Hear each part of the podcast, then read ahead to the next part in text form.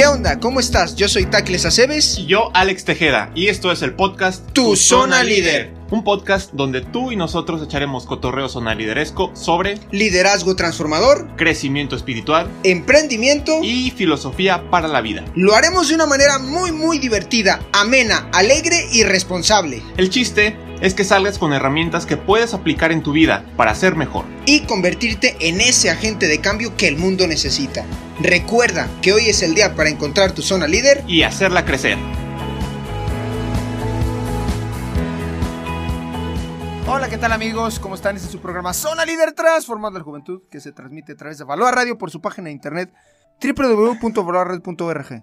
Valor Radio con los pies en la tierra. Y la mirada en el cielo. ¿Cómo está, señor Don Alex? Señor Don Tacles. ¿Qué personaje? Ah, va, ¿Cómo ves? ¿Cómo ves? Nada más, mira, mira el saquitito. Es que, es qué que ve qué personaje tenemos ahorita, lo vamos Ah, a bueno, presentar. ah, bueno. Espérate. Ahora, ahora, ahora sí, ahora sí te toca a ti porque estás todo emocionado que No, vino, ¿verdad? sí, no Mira, velo. No manches, sí. Mi compañero de filosofadas, de historias, de vida, de, de todo. Pero ahorita, Tantas ah, cosas. tantas cosas que tenemos por aquí. Ya tendrán que Ya platicar. tendremos que platicar. ¿Qué hacemos? ¿Lo presento? No, Sigues presentando y yo comparto. ¿qué te parece? Me- Va, aguántanos poquito. Bueno, gracias primero a Jesus que nos permite estar en este micrófono por y para ustedes. Qué bendición poder llegar a su casa, a su coche, donde nos esté escuchando. Y qué chido, la neta, que tengamos esta bendición pues de, de tener este canal de difusión, mi estimado amigo. Eh, gracias a Lupita Venegas, a Fabi Trucutru, a Tachito. Fabi, Muchas ¿dónde gracias está a Fabi? todos. Y pues bueno, ya, ¿qué más, qué más se me olvida? Nada. Nada se te olvida. Ay, y, eh, y- pero ya le quedé Ya, ya, ya quiero presentar, ya quiero presentar ya. Dale, mijo. Entonces, aquí tenemos bienvenido, muchas gracias por estar aquí, al hermano Gustavo Godínez, legionario de Cristo. Bienvenido. Welcome. Muchas gracias a ustedes, Bienvenido. Alejandro y Tacles por la invitación. No, no, no, es un honor. estar con El honor es de nosotros. Esta tarde.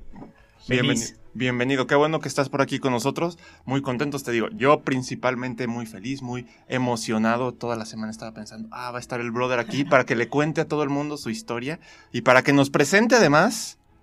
Él lo va a presentar, pero Traes- yo les digo, Traes tu hijo, trae, ah? trae algo nuevo por aquí. Literal. Tra- trae algo nuevo por aquí. traes a tu hijito. Sí, Pero bueno, Pero bueno, échale. Te vamos a ceder la palabra completamente para que nos cuentes un poquito. Lo primero que queremos que todo el mundo sepa por allá es tu historia. La- el programa de hoy es Dios sigue llamando hoy. Es la pregunta. Dios sigue llamando. ¿Qué onda, Tacles? Yo digo, eh, antes de que nos conteste el brother Gus Gus, ¿sí le puedo decir, bro- te puedo decir brother Sí, sí, Gus sí. Gus? Adelante. Porque luego, ¿qué tal si, Sí. si no le Le- gusta? Hay que hablarle de usted. Puede con, ser. con mucho respeto, por Ok, favor. está bien, lo haré. Pero a, veces, eh, brother Gus, lo, que, lo que muchos jóvenes nos preguntamos, justo es lo que acaba de decir, como se llama el programa de hoy. ¿A poco hoy en siglo XXI con todo este desorden y que eh, fulanito con fulanito y que fulanito con tres fulanitas y que fulanita con seis fulanitos? ¿Por qué más las niñas, vean? No, los, no, o sea, X. Pero, eh, si nomás ahí lo- la- todas las mm, series de Netflix o de narcos o de a ver quién tiene más mujeres o a ver quién tiene más y a poco todo esto de los valores a poco todavía es importante Todavía funciona, todavía. no. Esto es lo que estábamos platicando hace ratito, pero, pero bueno. ahora sí Ahora sí. ¿Quién es el brother Gus Gus? ¿Qué está haciendo aquí? ¿Cómo es capaz de hablar un poquito de eso? De si Dios sigue llamando hoy. ¿Cómo empezó tu historia? Sí, bueno, gracias otra vez por la invitación y respondiendo de una manera muy breve, aunque después supongo lo vamos a desarrollar un poquito, respondo a Tacles con una afirmación. Dios sigue llamando, sí. Dios ha llamado desde el inicio y sigue llamando hoy. Eh, a lo mejor ya más adelante podemos analizar algunas de las problemáticas que hacen más difícil una respuesta. Pero Dios sigue Ah. llamando y ha llamado siempre y sigue llamando. Eh, el problema es que a veces se ha complicado eh, esa respuesta, ¿no? Por ruido, por otras cosas que podemos hablar después. Rápidamente sobre mí, pues eh, ya me presentaron, soy el hermano Gustavo ¿O lo leemos aquí? Godínez, soy legionario de Cristo, eh, llevo ocho años felizmente consagrado a Dios.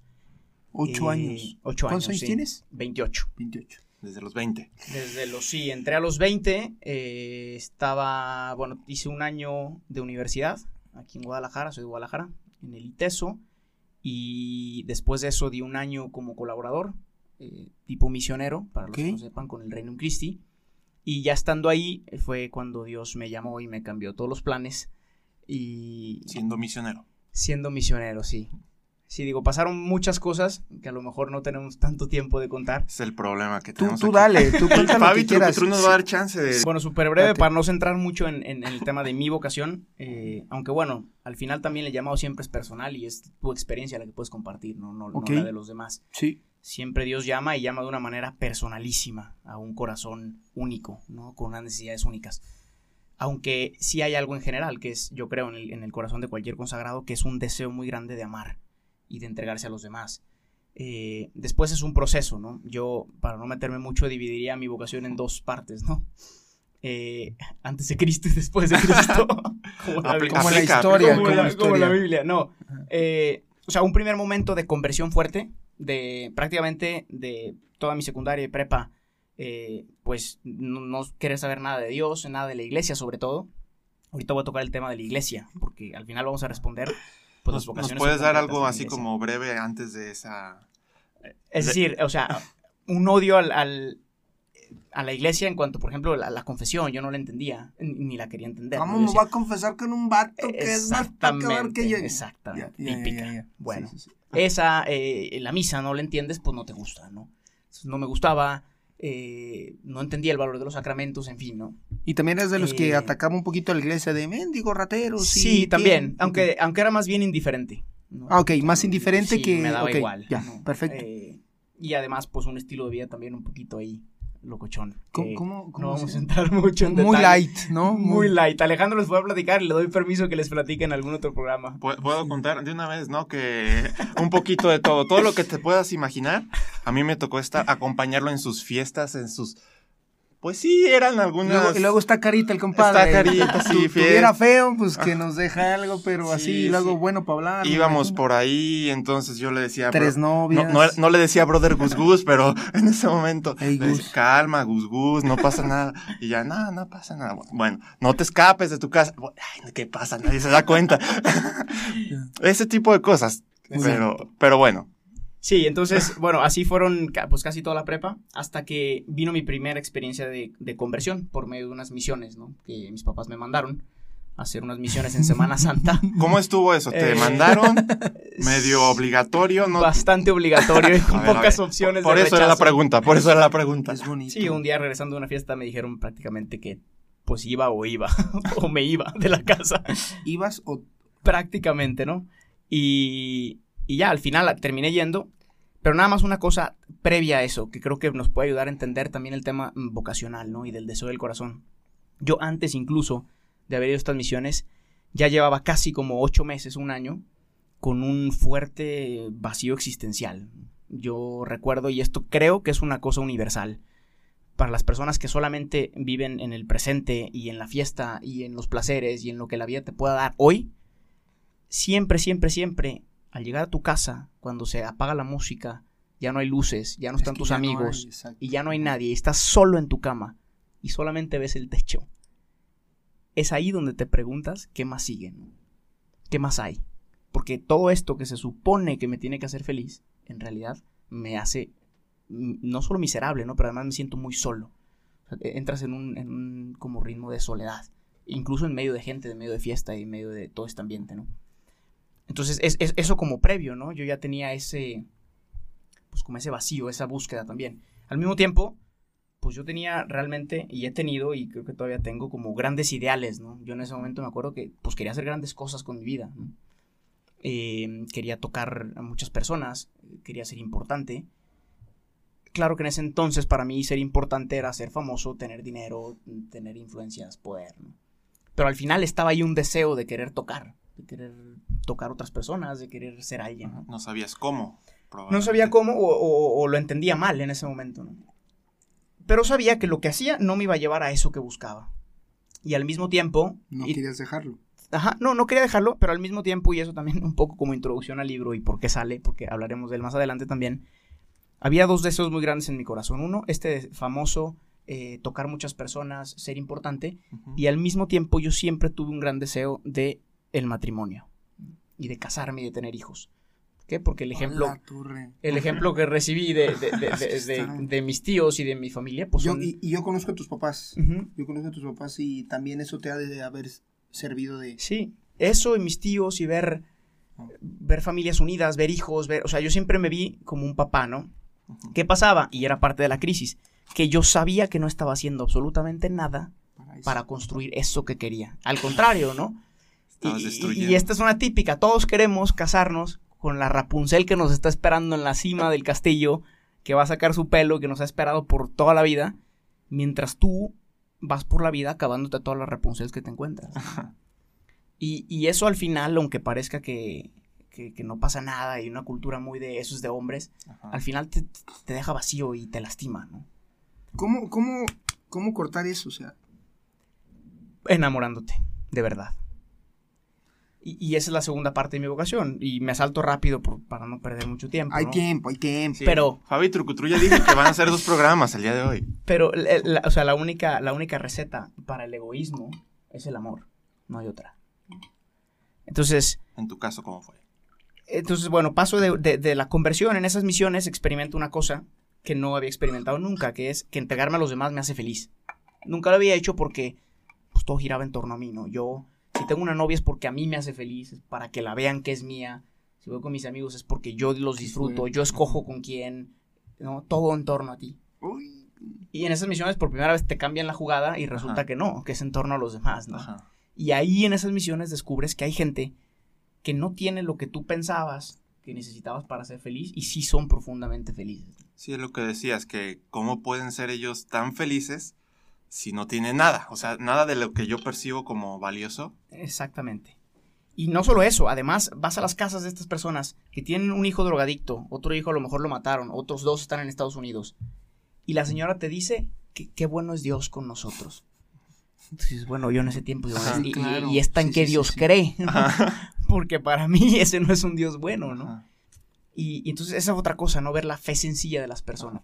Otro Pues- día pueden hablar o invitar a mis papás del valor de la oración que tiene también en las vocaciones. ándele. Los papás, la mamá. Pero bueno, ese es otro tema muy amplio. Es- no, es que aquí le podemos dar siete también, vueltas a sí. todos los temas. No, y vamos a leer todavía todo el Oye. libro, entonces Oye, imagínate. en resumen, re- en- la oración de la jefa está cañón. O sea, la oración ¿Cómo le dicen a tu mamá? Es, ¿Cómo, cómo? Pues yo no, mis amigos le dicen Santa Mónica. es lo que, a lo que venía ahorita iba a decir Santa Mónica. O sea, mi mamá, eh, muy cortito, mi mamá, eh, doña Lupita, que le mando un saludote, pues esa señora todo el día, digo, después de, estudié hasta quinto de primaria, Gus Gus. Y a ustedes también para que se enteren, y también a lo mejor Don Lex se va a enterar. Quinto de primaria, la señora, pues no sabe nada de matemáticas, no sabe nada de geografía, no, no sabe nada.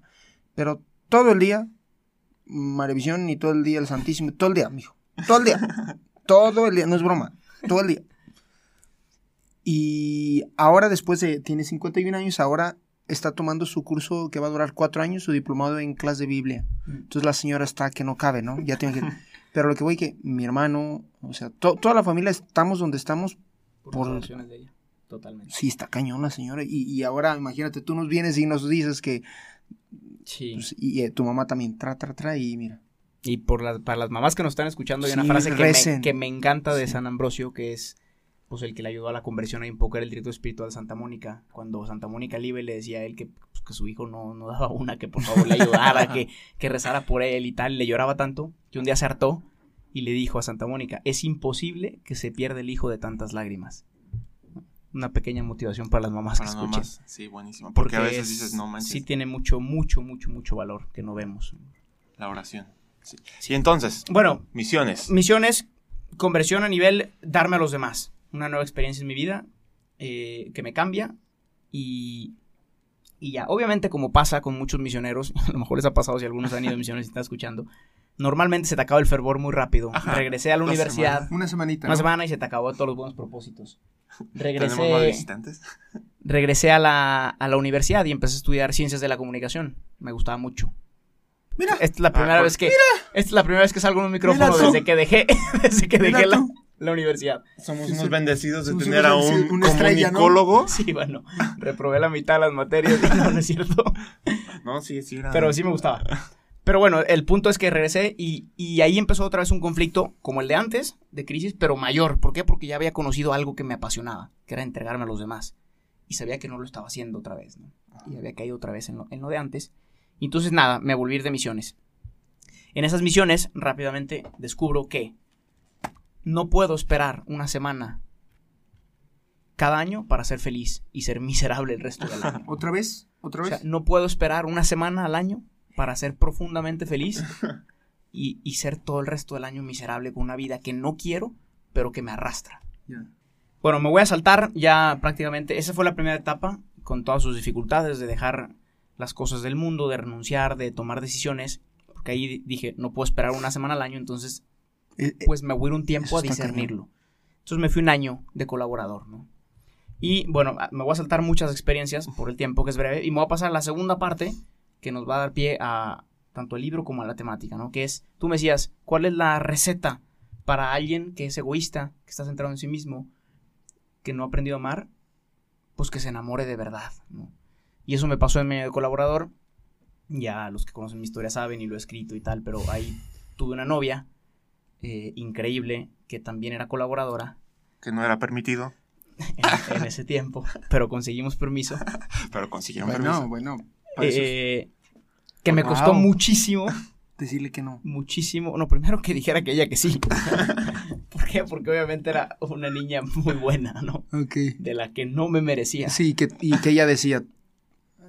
Sí, exactamente. Y primero fuimos mejores amigos, ¿no? Entonces, empezó como una muy buena amistad y después se convirtió en lo demás, ¿no? Pero, pero la receta es, es, enamorarte. ¿Por qué? Porque cuando te enamoras de verdad de alguien, estás dispuesto a hacer lo que sea para ganarte a esa persona y para que esa persona sea feliz.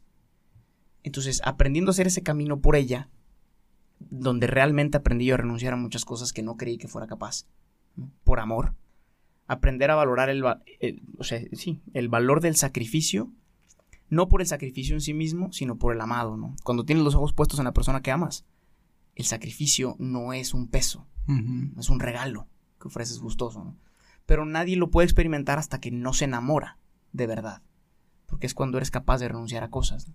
Entonces, e- ese camino de, de enamorarme de verdad de una persona, de una niña, al mismo tiempo que estaba haciendo mi año de misionero, de colaborador, me hizo cuestionarme en algún momento si mi corazón estaba hecho únicamente para ella, porque aunque de verdad la amaba y la amaba profundamente y me costó horrores cortar con ella y terminar, y, y que es otra historia, eh, al mismo tiempo si era honesto conmigo y yo sentía desde el momento en que Dios me llamó por primera vez, y fue muy claro, que mi corazón estaba hecho para amar a más.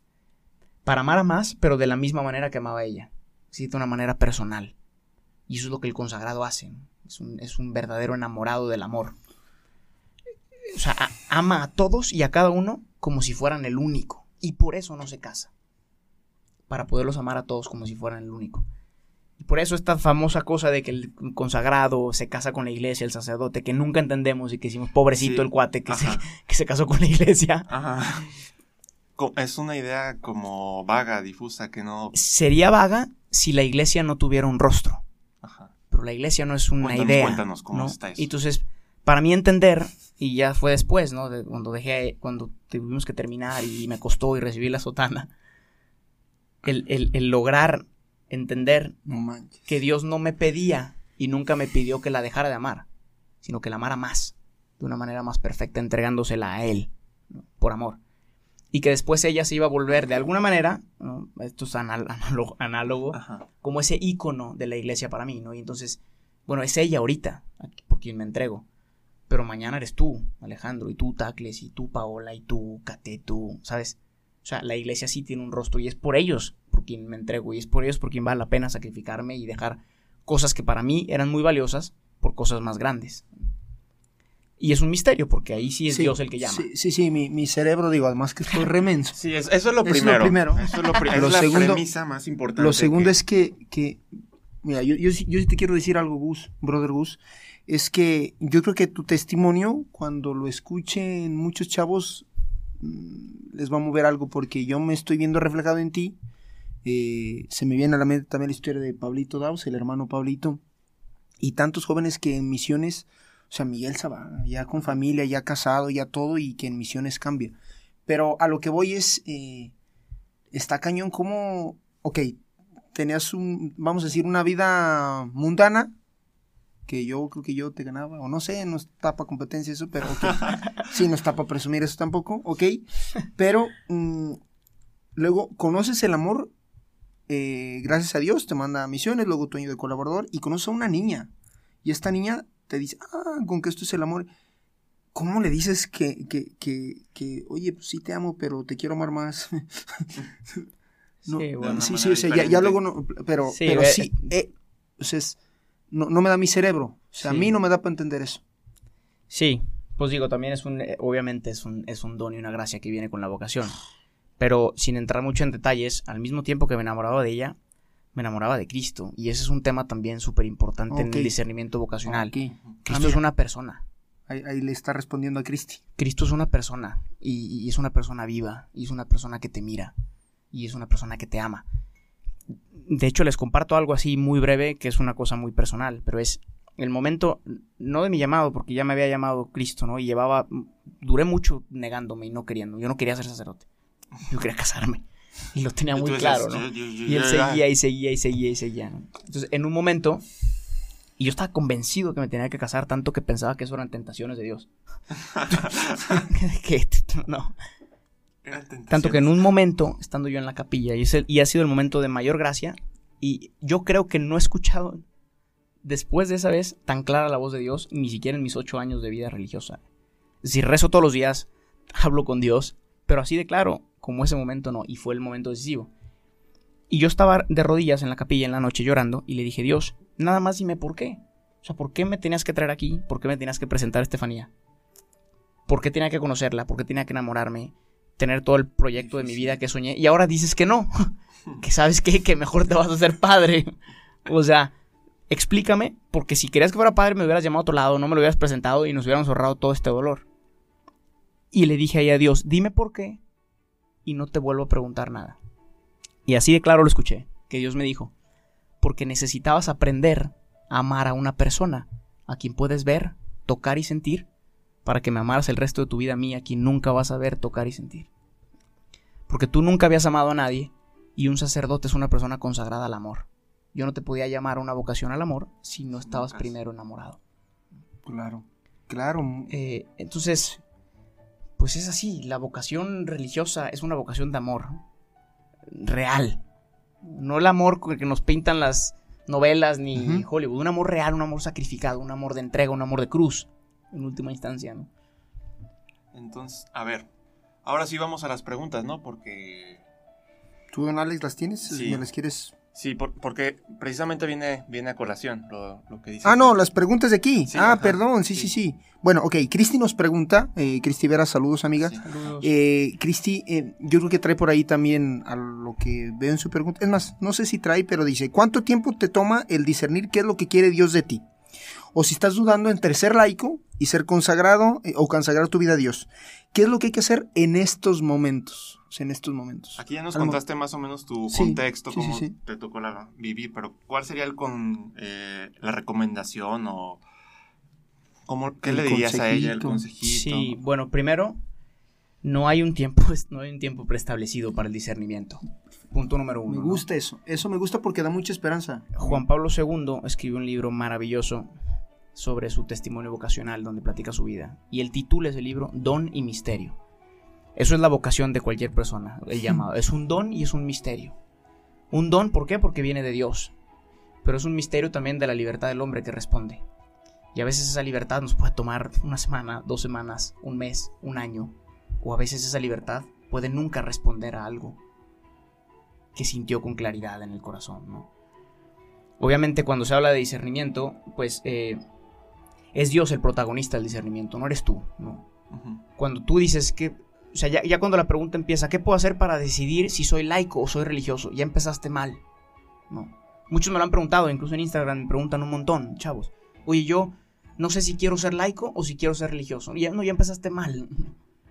Porque es Dios el que suscita la vocación y el que llama desde la eternidad, ¿no? Desde que antes de engendrarte te pensé, dicen ¿no? las escrituras. Es muy bonito. Entonces, nu- nuestra misión es descubrir ese llamado. Y, y- y luego Dios no es gacho. Dios no es gacho que se esconde y que te hace imposible el descubrirlo. Si somos honestos con los deseos de nuestro corazón, siempre hay un lugar donde se encuentran mis deseos con el plan de Dios. Tanto así que los deseos míos nunca cambiaron desde la prepa a después. ¿no? Mis deseos eran Sí. ser grande, influir en las personas, tener una familia, todo eso Dios acá, todos esos deseos Dios los, los suscitó en mi corazón primero, porque Él los puso, y ahora los está llenando con creces. ¿no? Grande. Entonces, grande. yo creo que en el discernimiento hay que tener eso en cuenta, ¿no? Que Dios es el protagonista, es Él quien llama, nosotros somos los que descubrimos. ¿Y cómo descubrimos? Haciendo un camino entre mis deseos y el plan de Dios. Entonces hay que estar muy atentos a los deseos. Atentos a los deseos del corazón y irlos purificando A también. los deseos ¿no? del corazón, amigo. Del corazón. ¿no? Sí, sí hay que, sí hay que, porque Porque es Dios quien suscita, ¿no? Y, y otra cosa, Dios no te puede llamar a algo que te va a hacer infeliz, no puede. eso está muy cañón también. Si te quita Qué la padre. paz, y hay una distinción también, digo, aquí pues, es que es un tema muy largo todo esto del discernimiento, pero hay una distinción muy grande entre miedo y pérdida de paz. Si te quita la paz, un pensamiento no viene de Dios, viene del demonio. Pero un pensamiento te puede causar miedo, porque te exige generosidad, y no significa que te quite la paz, Mm. solo que te da miedo. A mí me dio pavor por cuatro meses y traté de huir tanto que dejé de ir a la capilla a rezar. Porque cuando yo estaba solo en la capilla, solo, sabía que Dios me pedía que fuera sacerdote. Aquí me voy a encontrar este vato al Jesus, déjame, voy por otro lado. ¿no? literal. Está por este lado de la banqueta, pues mejor le doy para acá. Como el padre Esteban, que no quería, eh, no, el brother eh, Alejandro se llama, Ajá. que no quería pasar Ah, por ya, la misma ya, banqueta y se iba por enfrente porque ya sabía que si pasaba por ahí, ahí le, le- le llamaba. Y que ahora me es. mira, no, qué Entonces fuerte tienes que ser muy honesto, porque al final del día en tu corazón Dios se revela y se manifiesta. Y, y ahí sí sabemos que nos pide. Buenísimo. Pues ahí está Y la recomendaré respuesta. un director espiritual, obviamente, para discernir todo eso. Ah, bien, ahí está. Ahí está. Listo, coneja. Ah, sí, no, ¿qué le quieres preguntar? La ¿Qué otra pregunta que teníamos aquí, Esa no, sí no no hay, me la hallé. no hay que dejar aquí las preguntas a medias. A ver. Yo tampoco me la hallé. también Según yo era una nada más, ¿no? Era esa, No, era Sí. otra del 14 años, de no sé qué.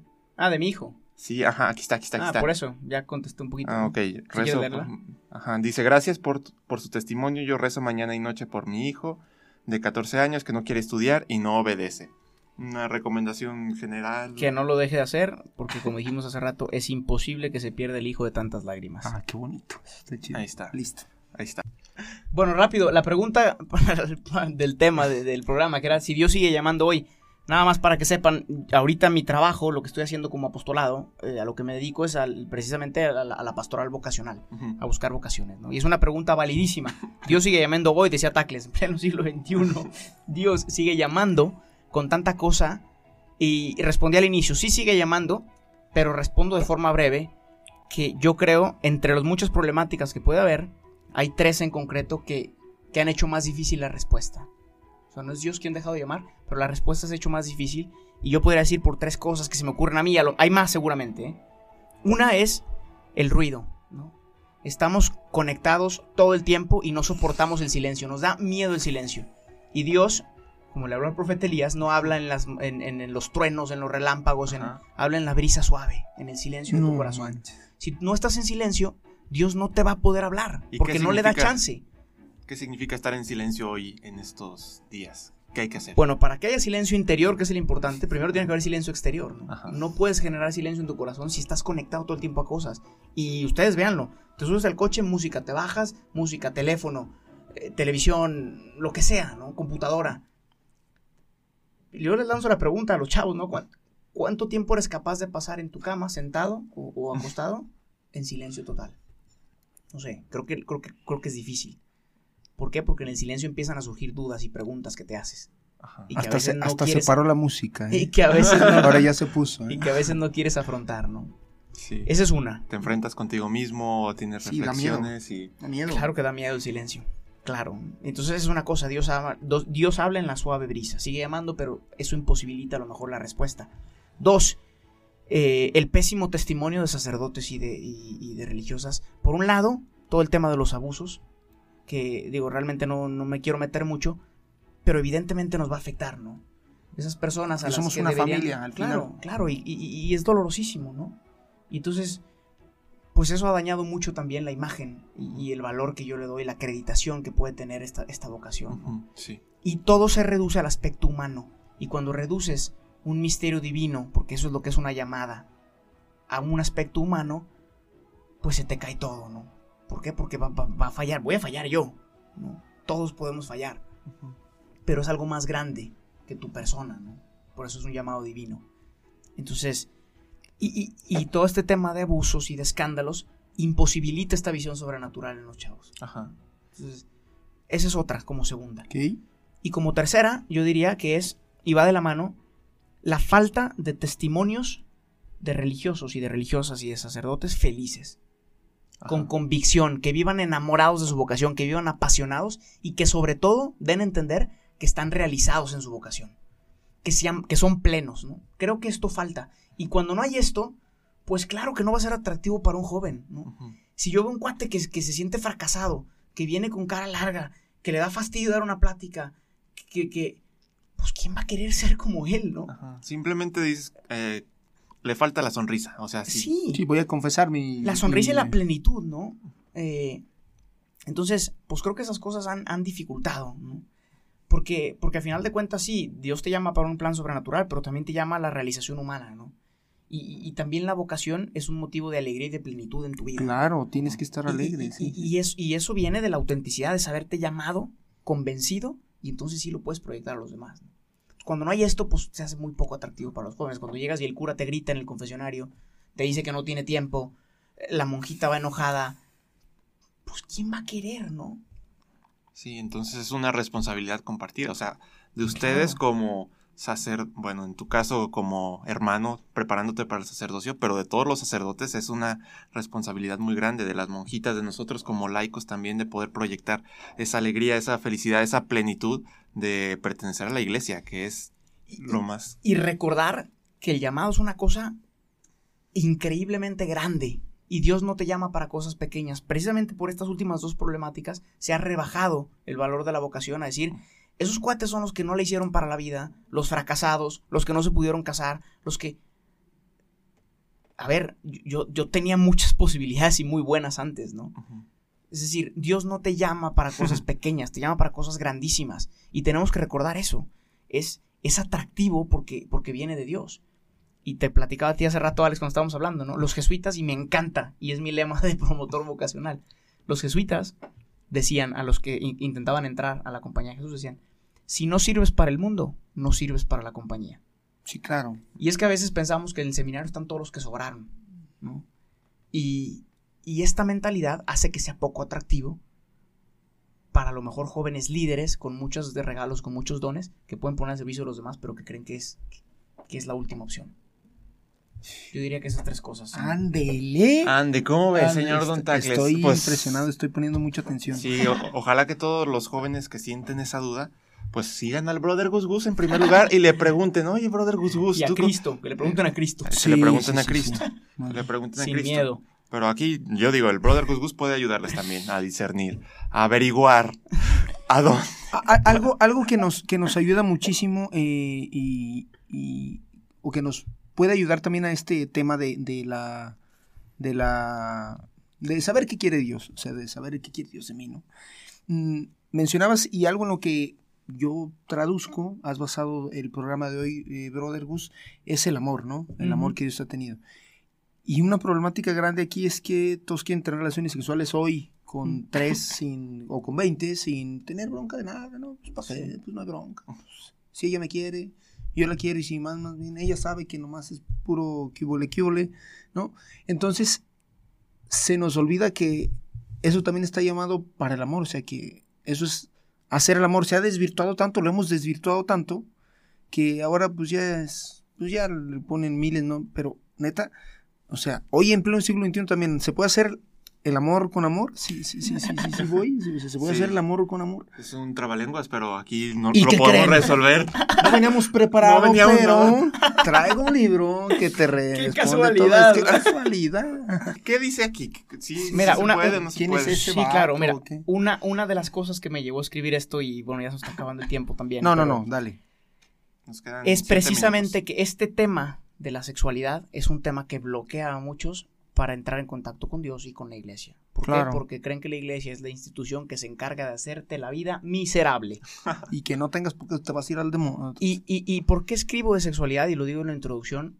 Honestamente, quise hacer un libro de sexualidad porque nos encanta el sexo a todos. Sí. Nos encanta, ¿por qué? Porque es algo que, que lo traemos, somos seres sexuados, ¿no? Pero es algo también que se ha devaluado mucho. Una de las frases que más me ha gustado que he leído de un hermano legionario, el padre Leopoldo, que está en Roma. Él puso una vez un tweet que decía, ¿quieres saber el verdadero... No, hemos, hemos prostituido la palabra amor. Si aún te interesa su significado, búscalo en el Evangelio. Y es que ahora, como tú decías, le llamamos amor a todo.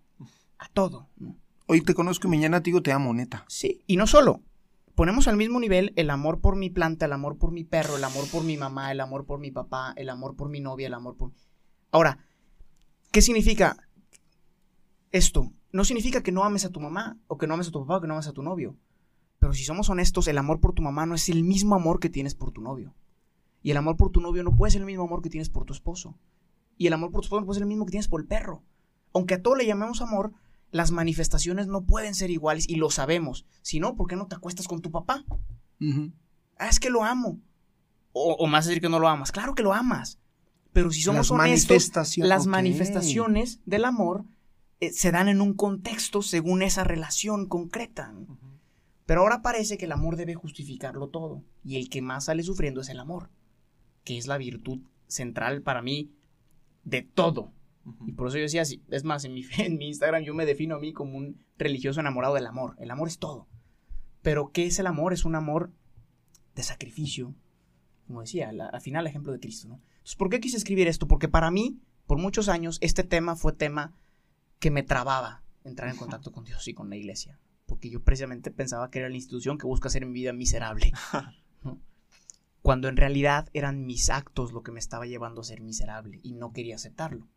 ¿Y qué pasa? Que efectivamente hemos fallado, a veces, como iglesia, a explicar este tema tan esencial a los chavos. Porque no sabemos cómo hacerlo, porque todavía sigue siendo a lo mejor un poquito tabú y nadie ha hablado de eso. Entonces yo quería, de manera muy sencilla, pero profunda al mismo tiempo, tocar el tema de la relación sexual y de su, desde el hombre, desde la dignidad del hombre. Yo aquí casi no hablo nada de Dios. ¿Por qué? Porque, creo que al ser un acto humano... ¿eh? Porque va a ser una trilogía. Ya veremos. ya te estoy comprometiendo aquí. Sí, en realidad yo pensé este como el primero de tres libros, pero bueno, no sé si van a salir los otros dos, pero quería que este primero fuera tratar la relación sexual desde la dignidad del hombre, ¿no? Si es llegar a escribir el segundo, el segundo sería sobre el sacramento del matrimonio y qué agrega a la relación sexual, porque yo sí creo que agrega algo. Y el tercero sobre el celibato, que es el matrimonio que vamos a tener todos en la vida eterna con Dios, que es el matrimonio perfecto.